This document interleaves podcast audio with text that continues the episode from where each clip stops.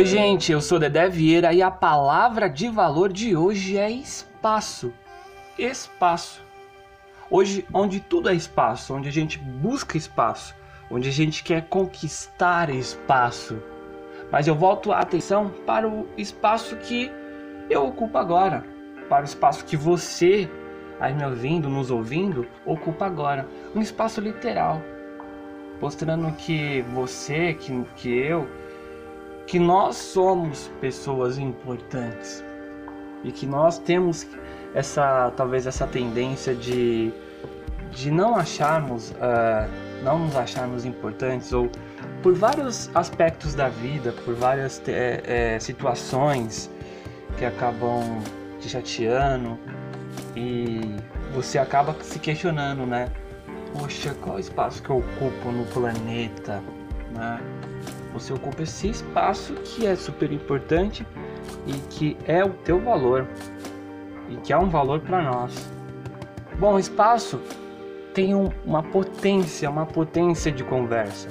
E para falar mais sobre essa palavra, sobre, sobre os vários sentidos, tem uma participação muito elegante aqui, que é Sandro Indaís. Fala Sandrão, poxa, estou muito honrado com a sua participação de verdade aqui no nosso podcast. Muito, muito, muito obrigado por você aceitar o convite. E aí, olha só onde você foi se meter, hein? Para você, Sandrão, espaço, como que você canaliza essa palavra, como que você enxerga essa palavra, qual que é o olhar do Sandro aí sobre a palavra espaço. Diz aí, a voz é tua.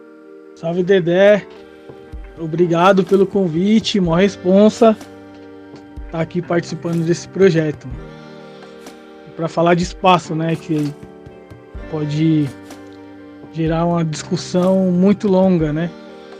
Eu vou tentar dentro da minha vivência falar sobre espaços públicos e privados, né? É, porque tem muita contradição dentro disso que é um espaço público e privado. Às vezes um espaço público ele não é ele é hostil às pessoas estarem nele um, e às vezes um espaço privado ele é mais atrativo, mais convidativo, vamos dizer assim. E pegando, como eu falei da minha experiência, tem espaços como o Parque Pinheirinho d'Água, que é um espaço público, um parque municipal aqui na região noroeste de São Paulo, Jaraguá, que a gente ocupa esse parque, faz eventos e tal. E é um espaço público, mas eu sinto que ele ainda não é totalmente convidativo a todas as pessoas, né? Ele não consegue contemplar todas as pessoas para que ele ocupem. Tem um campo de futebol que já existia lá bem antes daquele espaço se tornar um parque, né? A primeira ocupação daquele espaço, daquele território ali foi, era o campo de futebol, né? Inclusive eu jogava também. E quando foi criado o parque, o campo permaneceu no mesmo lugar onde que ele já estava, né? E já era muito bem ocupado pelo futebol. Só que a, a, a quebrada é muito mais que isso. Entendemos a potência que tem o futebol, o esporte, mas a quebrada é muito mais que o futebol, né? É, principalmente nos dias de hoje, com muito mais informações e com outras possibilidades, as pessoas querem outras coisas. E o parque, ele, como na minha opinião, como um espaço público, ele deveria ter uma gestão cultural dentro do parque, né? Com um parque bem grande, para justamente suprir essa demanda, né, de um espaço público e as pessoas, as pessoas que pagam seus impostos serem contempladas dentro desse espaço, né? E a gente, como coletivo, ocupando lá o último domingo do mês com o evento Casarão Arte Livre, com várias atividades, vai do yoga a bandas tocando, a gente sente também que não consegue contemplar todas as pessoas, né? Também não é difícil, a gente não é o Estado para conseguir contemplar todas as pessoas, ter ferramentas para isso, né? A gente faz o que, que dá para fazer, né? Dá o passo que a perna aguenta. E muitas vezes a gente se sente hostilizado dentro de um espaço público, né? Por estar sendo vigiado, por tomar enquadro da polícia. é, muitas coisas que tem essa contradição. E um outro espaço, que é um espaço privado, que é o Espaço Cultural Libertário Fofão Rock Bar, que é um, um boteco, um bar que a gente transformou na Casa de Cultura da região noroeste de São Paulo, porque não tem uma casa de cultura. E esse espaço privado, a gente sente que as pessoas é, se sentem, vamos se dizer, mais livres, né? É, para se expressar, para falar, para dar opinião. Então é uma contradição, né? Dentro de um espaço privado você consegue ter mais liberdade do que dentro de um espaço público. Então, isso tô citando um exemplo, né? Existem tantos e tantos que a gente pode falar.